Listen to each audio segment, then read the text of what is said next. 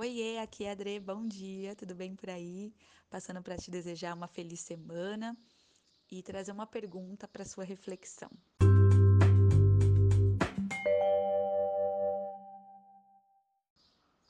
Sua alegria depende de que tudo na sua vida esteja correndo bem?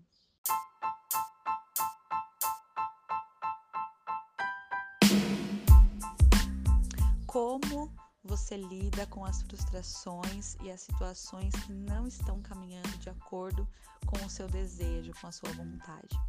Às vezes a gente acha que a gente vai ser plenamente feliz no dia em que tudo estiver alinhadinho, que as nossas emoções estiverem totalmente equilibradas, porque a nossa família está com saúde, está bem, tudo nos conformes, que a gente está feliz no trabalho, a gente está feliz com a nossa vida financeira, está feliz com a nossa espiritualidade, a gente está dando bem, se dando bem em tudo.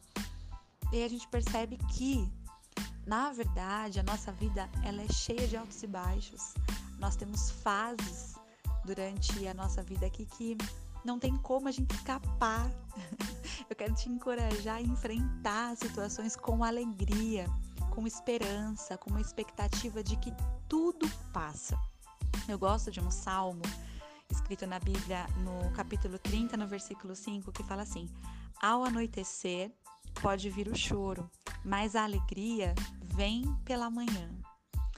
Às vezes a gente esquece que a nossa vida é feita de fases e a gente fica muito triste, muito angustiado, muito temeroso, a gente não enfrenta situações porque a gente está cansado. E eu compreendo você.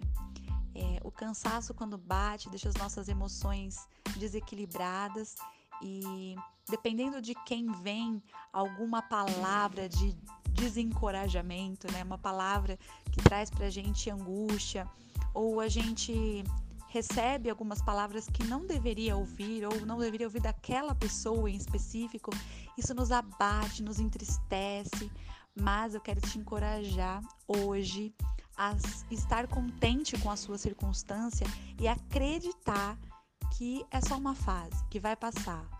Essa noite é, emocional vai passar e um dia claro te espera, um amanhecer de sol, onde os passarinhos cantam, onde a alegria vem, onde o sol está bem forte, pode acontecer na sua vida. Você precisa acreditar.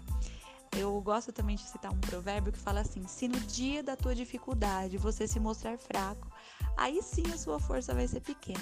Mas se você se mostrar forte, esperançoso, se você agir com fé, numa expectativa de uma vida diferente, as coisas vão melhorar eu quero te convidar, aliás, é um último convite, porque hoje mesmo começa o meu desafio Pare de Sofrer com Relações Tóxicas. E talvez você esteja numa noite emocional por conta de pessoas que você convive, de pessoas que você gostaria que ela fosse diferente, você sofre por conta disso.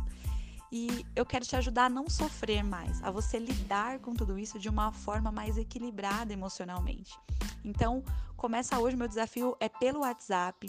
Você vai gastar assim por dia meia horinha no momento de reflexão que vai chegar pelo WhatsApp e exercício que vai chegar pelo WhatsApp e você vai poder pensar um pouco mais a respeito das suas relações, a respeito da sua vida emocional. Então, hoje é, é a última chamada para esse desafio. E se você quiser participar, me manda um oi, eu quero participar do desafio, que eu vou te mostrar como, como ele funciona, tá bom? Que você tenha uma semana maravilhosa, abençoada. Um beijo e um abraço bem forte da Adri.